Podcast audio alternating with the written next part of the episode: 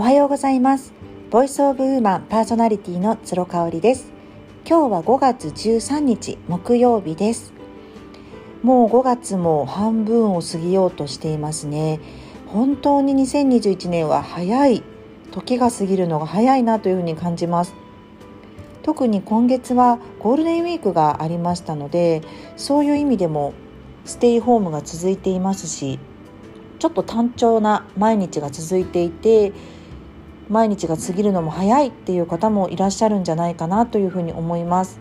お仕事の方はね連休があった分連休明けにドドッと仕事があってちょっとこう疲れが溜まってきちゃったなっていうのが今日ぐらいの時期なんじゃないかなというふうに思います。まあ、健やかに過ごしていきたいなというふうに思います。はい今日はですね思考癖に気づくと感情行動が変わるっていうこういうことについて話したいと思います。思考癖ってねまあ気づいちゃうとこのまま感情と行動が変わるんですよ。まあ私は人生が変わるっていうふうに自分で思ってるんですけれどもじゃあその思考癖って一体どんなことなんだろうって皆さん分かりますか？これはねすべきとかねばならないっていう観念とか価値観なんですね。自分が持っている価値観観念になります。それがポジティブなことでもネガティブなことでも全て思考癖なんです。でマザー・テレサの名言ありますね。ご存知の方もいらっしゃると思いますが改めてここで読み上げます。思考に気をつけなさい。それはいつか言葉になるから。言葉に気をつけなさい。それはいつか行動になるから。行動に気をつけなさい。それはいつか習慣になるから。習慣に気をつけなさい。それはいつか性格になるから。ということでね一番最初にやっぱり思考が出てくるんですよ。思考からどんどんどんどんいって最後性格になってるんですよね。なのでやっぱトドのつまり思考に気をつけろっていうことなんですよね。すごいなと思いますねマザー・テレサは。これをどんな経験から得た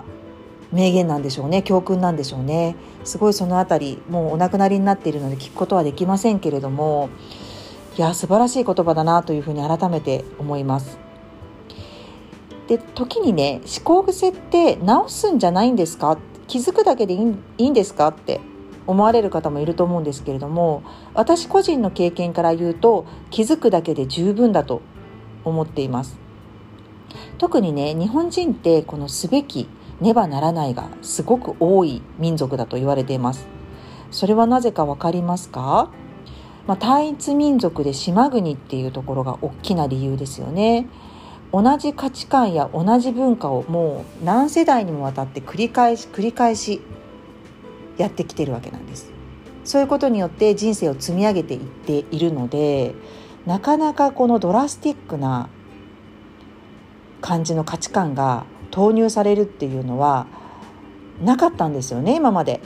今やね国際結婚が多くなって私の姉も妹もアメリカ人と結婚してますけれども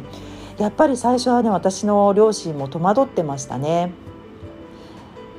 例えば欧米の方って宗教をお持ちですよね日本人も仏教を信仰してますけれどもそこまで生活に根深く信仰心がこう影響してるっていうことってあんまりないと思うんですけれども私の義理の兄なんかやっぱりサンクスギビングデーとかクリスマスとかイースターとかすごい大事にしますよね。うん、なのでそういうところもまず違いとしてあると思いますしあとは欧米の方って生粋のってないじゃないですか生粋の江戸っ子じゃないんですけれども例えば私が留学していたフランスを例に挙げますと生粋のフランス人っていないんですよね。ほとんどがミックスアイデンティティになってまして例えばおばあちゃんがイタリア系とかお父さんがドイツ人とかあとはねフランスはあのアメリカの移民アフリカアフリカからの移民がすごく多いんですね。チュニジアとかえー、モロッコとか、うん、あとはケニアとか。ケニアは違うかな。コンゴととかかな。フランス語圏のところありますよね。ものすごい人います。パリだけでもすごくたくさん見かけるので本当にこうバリエーションのある人種の集まっている国というふうに言えます。おそらくね、まあ、日本はそういう意味では本当に単一民族で同じような文化で同じような顔立ち同じようなまあ性格、うん、のような人たちが集まって一つの文化を形成してきているのでこういった何々すべきねばならないっていう価値観が生まれやすかったっていうことはありますね。うん、例えばなんですけどよく言われるのが3歳児神話とかありますよねこれってね海外には絶対ない価値観だと思います3歳になるまで子供は母親が絶対そばにいて見るべき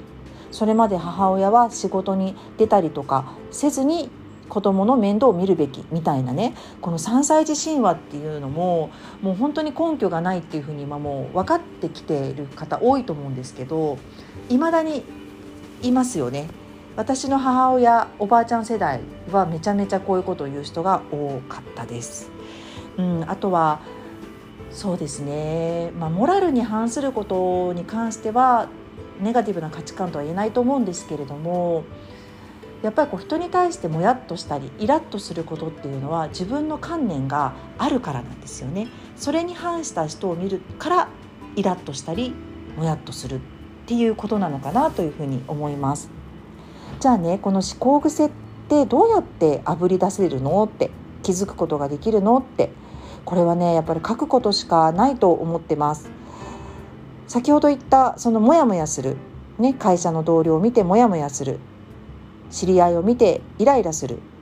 お子さんでもいいです。何かそういうネガティブなちょっとイラッとするような感情が出てきた時に必ず書いて掘り下げてもらいたいと思います。どうして自分はあの時にイライラしちゃったんだろうか。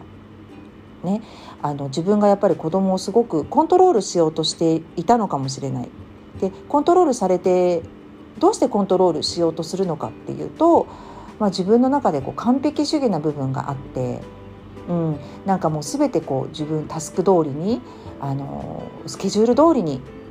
回したいっていうね。そういうちょっと完璧主義な性格があるからっていうね。そこの思考癖に気づくことができますよね。子供にイラッとしたっていうただそれだけのアクションをきちんときちんと丁寧に掘り起こしていくとそういった自分の思考癖っていうのがパッて現れるわけなんです。はい、なのでですね私自身はこの癖に気づく直す必要はまずはないと思っていて気づくだけでもマザー・テレサの言う言葉とか感情とか行動うん、そういうものが変わっていくんじゃないかなっていうふうに思いますので是非やってみてください。あのリラックスしてね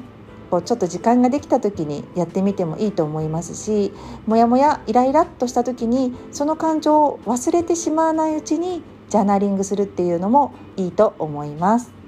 はい、今日はここまでになります。聞いてくださってありがとうございました。素敵な一日をお過ごしください。